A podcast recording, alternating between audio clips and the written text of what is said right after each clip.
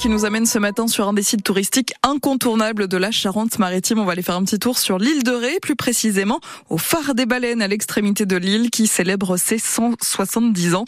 Il a été mis officiellement en service le 15 janvier 1854 après 5 ans de travaux.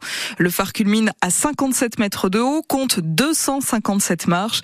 Et pour fêter euh, cet anniversaire, eh bien, nous avons retrouvé Marc Reynaud, gardien de phare pendant 38 ans, dont la moitié au phare des baleines. Il a pris sa retraite en novembre 2001. Marc Reynaud qui s'est confié à Éric Le Billon dans sa maison de Laquarde avec passion et émotion.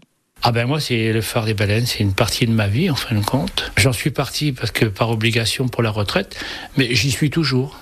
D'ailleurs vous avez qu'à regarder dans ma pièce, il y a que le phare des baleines, il y a que des photos, il y a.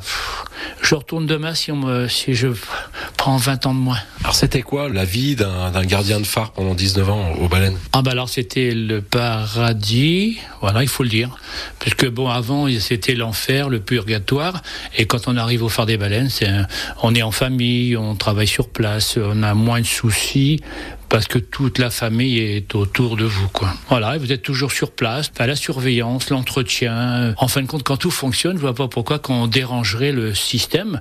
À l'époque, c'était 24 heures de service, 24 heures de sécurité, 24 heures de repos. Et puis, comme euh, au début que je suis arrivé au faire des baleines, on était encore trois. En fin de compte, s'il y en avait un qui avait besoin de s'absenter alors qu'il était de service, on pouvait le remplacer. Alors que dans les phares en mer, c'était impossible. Et puis, toujours, ben, à la maison aussi pour Noël, premier de l'an, pour les fêtes, les mariages, alors que les phares en mer, ça n'a rien à voir. Vous montiez les marches tous les jours? J'ai pas de vente, moi. ah, tous les, euh, tous les jours, non. Non, non, non. Alors, c'était un jour tous les trois jours, en fin de compte, puisque c'était, on, montait une fois le matin et, et, le soir on remontait parce que à l'époque, on fallait mettre les rideaux pour protéger les optiques.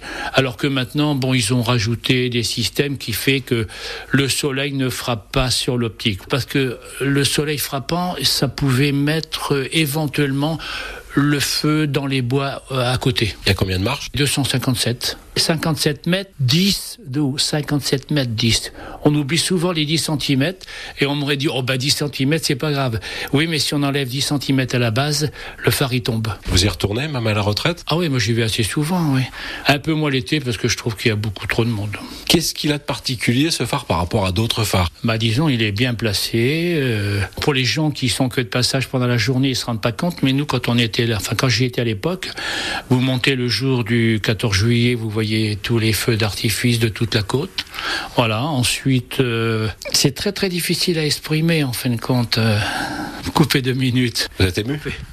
Moi, je, enfin, je suis toujours. Vous voyez, je suis, vous êtes en train de m'interviewer, là, c'est très très bien.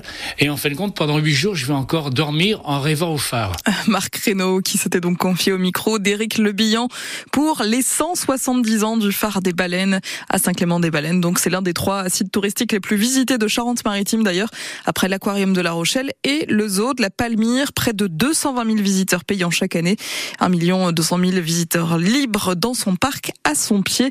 Et d'ailleurs, on vous offrira euh, tout à l'heure vos places pour aller dans les deux premiers sites, à l'aquarium de La Rochelle et aux zoo de la Palmyre. Ce sera à gagner ce matin, donc sur France Bleu La Rochelle. Des petites idées sorties arrivent dans un instant, avec euh, notamment des activités à faire avec les enfants dans les différents musées de La Rochelle. On vous en parle juste après.